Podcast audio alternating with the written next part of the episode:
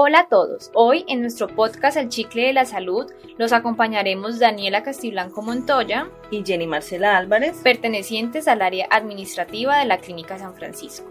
En esta edición les hablaremos sobre dos noticias relevantes en salud, una a nivel nacional y la segunda del Valle del Cauca. Iniciamos contándoles la buena noticia a nivel nacional sobre la autorización para medicamentos. Escuchemos.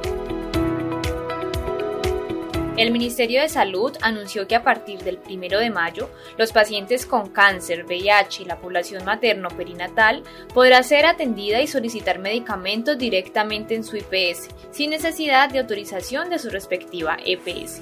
A través del decreto 441 del 2022, el Ministerio de Salud anunció no será necesaria la solicitud de autorización, para lo cual en el acuerdo de voluntades se deben incluir las precisiones técnicas y de pertinencia de cada una de estas, con el fin de realizar la atención integral.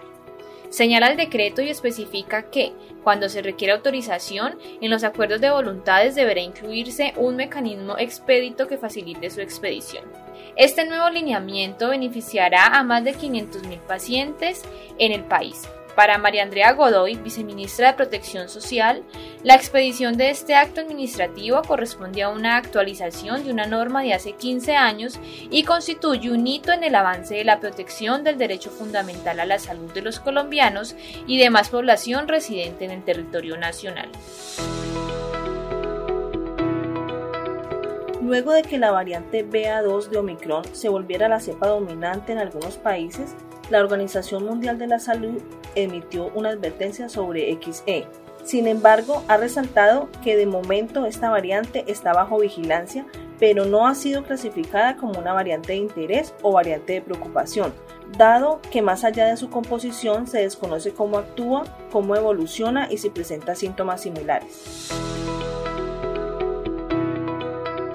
Entrando al ámbito institucional, les contamos que en la Clínica San Francisco el pasado 10 de marzo se llevó a cabo la auditoría de verificación de estándares de calidad de salud pública en nuestro laboratorio clínico, en la que nos resaltaron como uno de los mejores laboratorios del departamento con una calificación superior al 96.4%. Adicionalmente destacaron las siguientes fortalezas. Contamos con un sistema de gestión de calidad fortalecido el equipo humano es altamente comprometido con el mejoramiento continuo y el trabajo en equipo. Nuestro software comercial Daruma permite controlar todo el sistema de gestión de calidad en los diferentes procesos institucionales, pues a través de este sistema se garantiza el acceso a la información a todo el personal.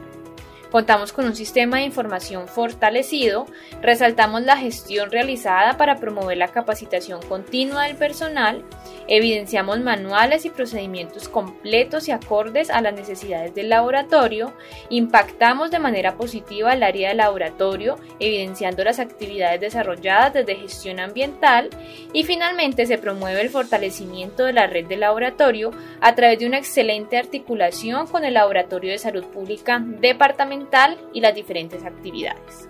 Así pues, hoy resaltamos estas buenas noticias institucionales que nos llenan de orgullo de pertenecer a una institución que se trabaja con el corazón. Bueno, llegamos al final de nuestro podcast institucional. Recuerda seguirnos en nuestras redes sociales. Puedes encontrarnos como arroba clínica SFCO en Instagram y en Facebook como Clínica San Francisco SA. Te esperamos en nuestra próxima edición. Recuerda que Clínica San Francisco es salud al alcance de todos. Hasta la próxima.